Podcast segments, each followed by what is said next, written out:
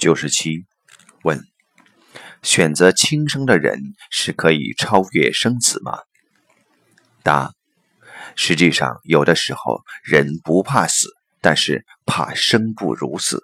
因为当生不如死的时候，他的能量在急剧的往下掉。但是还有一个是，当他选择轻生的时候，是什么样的心理状态？如果他处在极度的自我否定的生命状态时，他整个的生命状态进入了最低谷。所以，轻生在整个生命体系里面并不可取，因为我们生命的整个过程相当于我们在考场上。在考场上，每一分每一秒都有它的价值。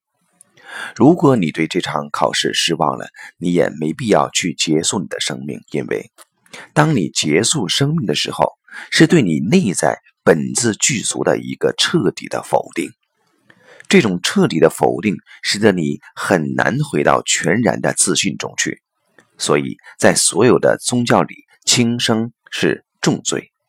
在电影《盗梦空间》中，男主人公的太太就是自杀的。他有一句非常经典的话，说他现在在一个很难走出的空间里面。